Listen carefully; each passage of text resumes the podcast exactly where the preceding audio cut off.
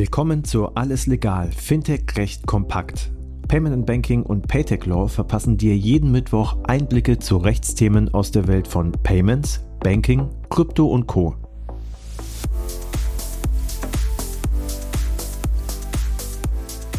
Fintech-Recht kompakt, alles legal. Oder umgekehrt, alles legal. Fintech-Recht kompakt. Stimmt beides. Hallo Peter, ich freue mich, dass äh, wir wieder miteinander podcasten, wie in den vorangegangenen Wochen auch schon.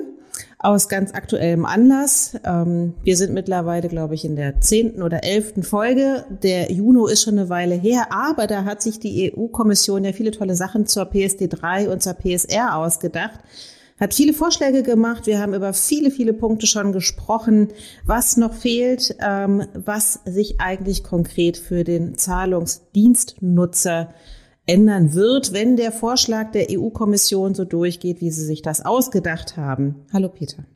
Hallo Christina, grüß dich. Ja, der Schutz der Zahlungsdienstnutzer, der wurde gestärkt oder wird gestärkt werden durch die PSD3 und die, die PSR. Und damit meine ich den Schutz vor Betrug. Also trotz äh, SCA ist es so, dass die ähm, Betrugsfälle im Payment-Bereich immer noch äh, sehr stark vorhanden sind. Da gab es zwar eine erhebliche Besserung ähm, durch die Einführung der SCA, aber hier kann noch mehr getan werden.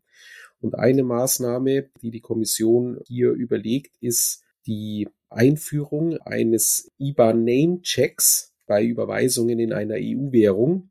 Wir kennen ja den, den Vorschlag zur Instant Payment Verordnung, wo ähm, ja ein wesentliches Kernstück ist, dass diese IBAN Name Checks für Instant Payments eingeführt werden sollen. Das soll jetzt aber, wie gesagt, auch auf normale Überweisungen in einer EU-Währung ausgeweitet werden. Und IBAN Name Check, darunter versteht man halt, dass die ausführende, also die Überweisungsbank sozusagen, vor Auslösung der Überweisung prüfen muss, ob die IBAN und der vom Kunde eingegebene Name des Kontoinhabers übereinstimmen oder ob es da irgendwelche Auffälligkeiten gibt. Das ist äh, so ähm, ganz kurz gesagt dieser IBAN-Name-Check.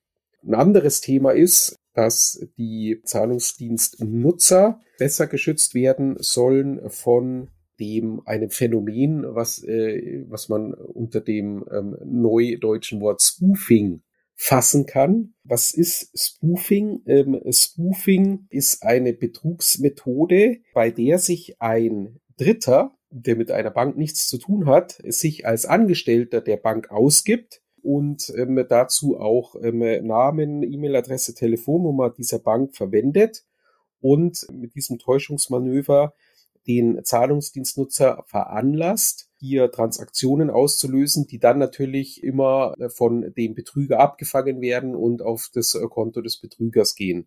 Das ist Spoofing oder auch Social Engineering, Betrug mittels Social Engineering. Und äh, da sagt die Kommission, die Haftung im Falle eines solchen Spoofings soll nicht der Kunde tragen, sondern der jeweilige Zahlungsdienstleister. Das ist ein bisschen des, deshalb überraschend, ja, weil ja auch der Zahlungsdienstleister kann nichts dafür, ja, dass ähm, jemand gespooft hat. Dennoch äh, ist es die Entscheidung der Kommission unter dem Aspekt einer Risikoverteilung, wer kann solche Risiken eines Social Engineerings besser tragen. Und da sagt die Kommission, ja, das können die Zahlungsdienstleister, weil die haben zum Beispiel die, die Möglichkeit, sich dagegen zu versichern oder das in ihre Gebühren einzupreisen. So, und das ist der Grund dafür, dass eben dieses Haftungsrisiko ähm, oder dieses Risiko auf die Zahlungsdienstleister verlagert wird.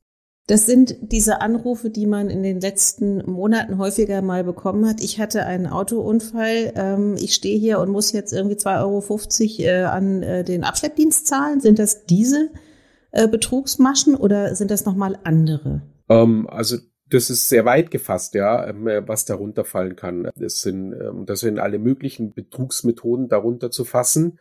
Und ähm, letztlich, wenn jemand sagt, ich äh, bin ein der Angestellte von deiner kontoführenden Bank und du musst mir jetzt dein Passwort offenlegen, das wäre darunter zu fassen.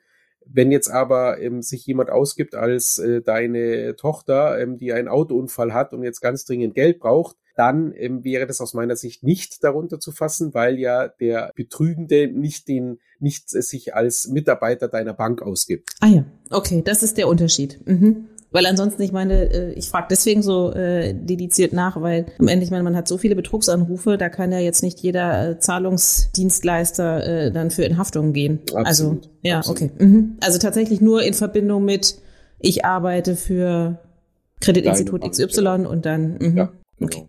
genau.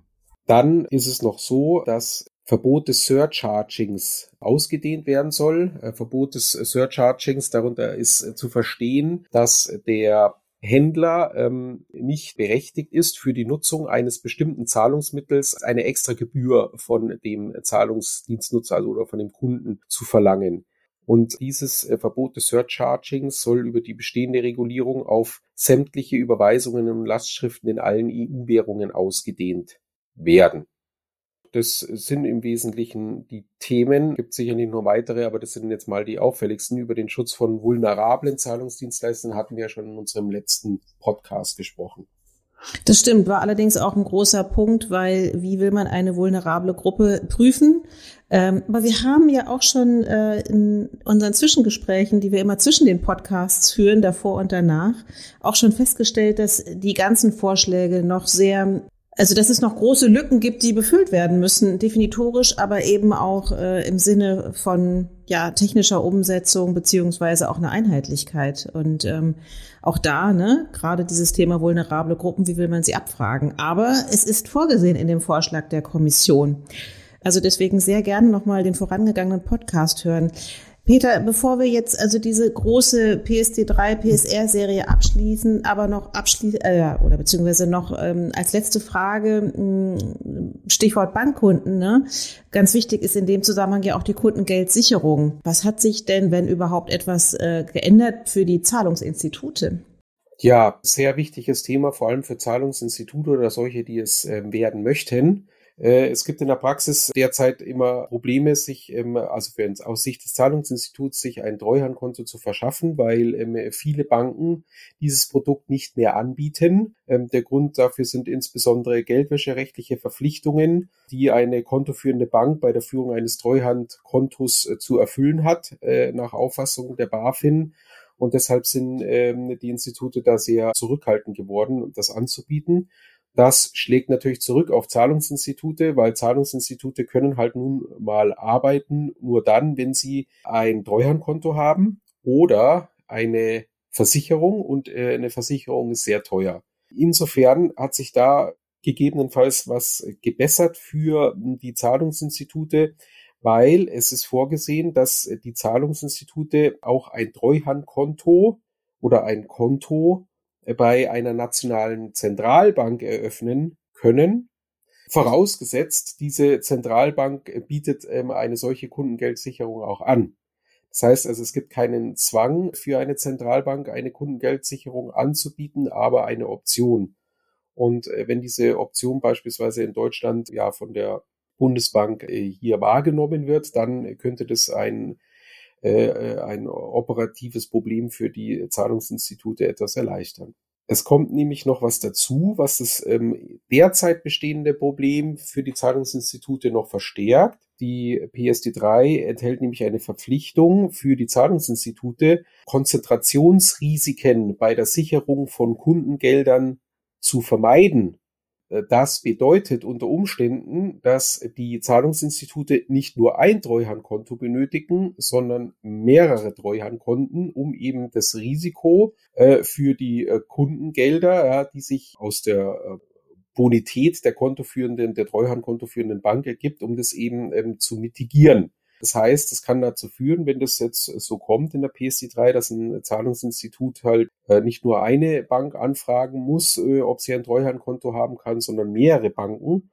Oder man holt sich als Zahlungsinstitut zusätzlich zum Treuhandkonto eine Versicherung.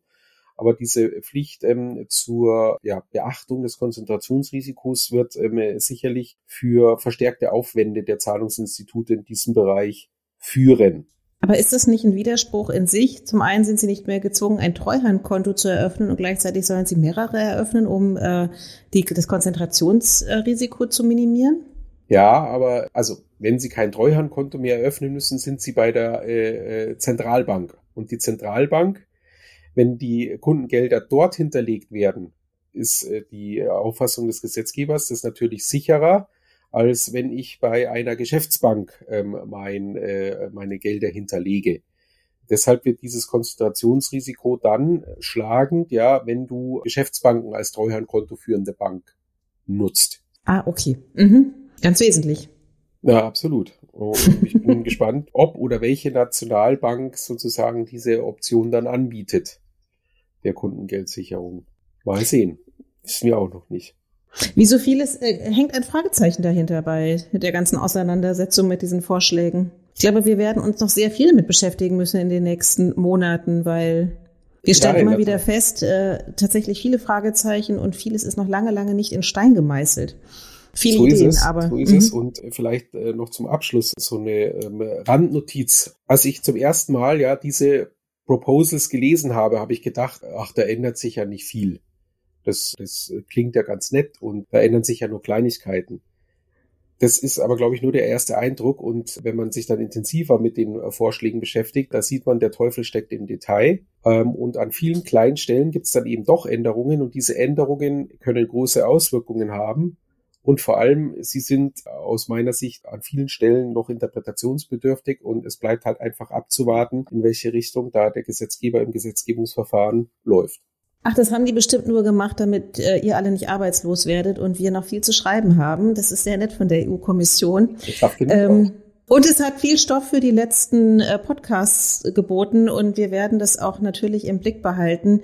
Peter, wir haben ähm, viele, viele Folgen produziert zum Thema PSD3 und PSR. Die FIDA gehört natürlich in diesen großen Themenkomplex rein.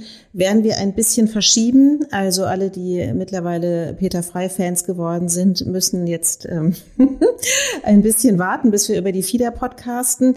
Aber ich danke dir sehr für die ähm, letzten Ausgaben. Wir haben einen großen Bogen geschlagen ähm, über die Regulatorik, was sich ändert, äh, wo es Ausnahmen gibt, äh, technische Lösungen, die noch nicht vorhanden sind, ähm, vor allen Dingen was das auch für den Kunden bedeutet, für Zahlungsinstitute, für Kreditinstitute. Also es ist ähm, eine Menge drin oder auch nicht. Also wir werden sehen. Peter, ich danke dir sehr für ja elf oder zwölf Folgen PSD3, PSR. Ja, hat mir viel Spaß gemacht, Christina, und ähm, bis, bis dann zur FIDA. Zur FIDA, genau. Also bleibt uns gewogen. Bis dann. Bis dann. Tschüss. Das war alles legal, Fintech-Recht kompakt für dieses Mal. Wir freuen uns, wenn ihr uns auf eurer Lieblings-Podcast-Plattform abonniert. Übrigens, wenn ihr noch tiefer in die Welt des Fintech-Rechts eintauchen wollt, dann abonniert unbedingt auch Paytech Talk, der Podcast von Payment Technology Law. Dort steigen unsere Experten noch deutlich tiefer in komplexe Materien ein. Viel Spaß dabei und bis zum nächsten Mal bei Alles Legal, Fintech-Recht kompakt.